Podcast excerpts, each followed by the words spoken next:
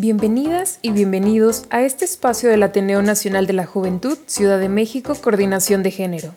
Soy Rocío Maturano, psicóloga y activista en prevención del feminicidio. Soy Siete, psicólogo y activista de masculinidades sin violencia. En este podcast encontrarás capítulos donde hablaremos sobre diversas temáticas sociales necesarias y urgentes para el desarrollo de la sociedad. En nuestros capítulos estaremos abordando tres ejes principales. Masculinidades saludables y diversas. Hablaremos sobre cómo afecta el machismo a los hombres, sexualidad masculina, autocuidado físico y mental, el papel de los hombres en la prevención de la violencia y la construcción de la paz.